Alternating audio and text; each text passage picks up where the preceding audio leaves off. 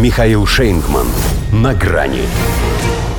Дело в шлеме. Президент США начал кое-что о себе понимать. Здравствуйте. На грани. В очередной раз позабавив публику парочкой новых маразматических реприз, президент США вне работы сумел таки доказать, что он еще на многое способен. Например, на то, чтобы подъехать к журналистам на велосипеде и не упасть, как неделю назад. Потому что Джо не дурак – Джо соображает, что к чему. В первую очередь я хочу, чтобы вы знали, я снял крепление с педалей. Победоносно воскликнул он, наверняка где-то глубоко в душе ощущая себя Архимедом. После такого многообещающего начала, правда, ждали, что он скажет «Я снял антироссийские санкции» или хотя бы Блинкина, ну или Остина, но крепление на педалях тоже сильно. Теперь он грешит на головной убор. Отвечая на один из вопросов, неожиданно прервался и заметил, я выгляжу как дурак, давая интервью в этом шлеме.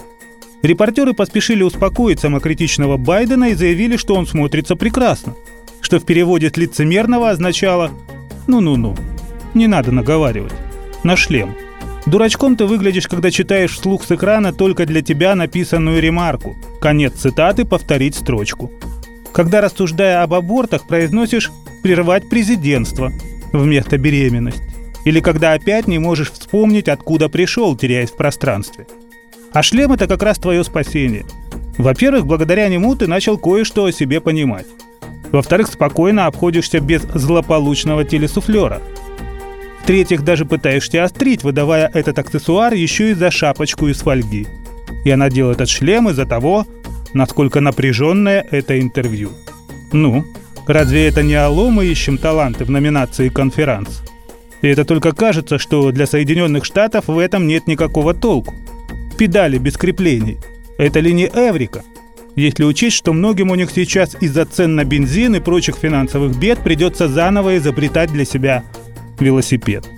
Сам Архибайден уже трудится над тем, как собственное тело, помещенное в ограниченную площадь, извлекать из нее, не вызывая хохота – чтобы не получилось, как в штаб-квартире ЦРУ, когда он после спича снова заблудился. Среди рабочих вариантов – бросать конфеты или хлебные крошки по пути следования к трибуне, чтобы по ним найти обратную дорогу. Но надежнее все-таки привязать к президенту веревку, чтобы ему не приходилось блуждать в лабиринтах своего сознания. Если сам не догадается, достаточно будет просто за нее потянуть. Хотя уже и либеральнейшая «Нью-Йорк Таймс» полагает, сколько веревочки не виться, а конец не стоит оттягивать на второй срок. Стар он, говорят, не по возрасту. Он шаркает ногами, и помощники опасаются, что споткнется во время мероприятий и в словах, и о заградительный барьер. А вы его в шлем. Да, выглядит как дурак, если к тому же без велосипеда. Зато шлем – это единственное доказательство того, что всадник все-таки не без головы. До свидания. На грани с Михаилом Шейнгманом.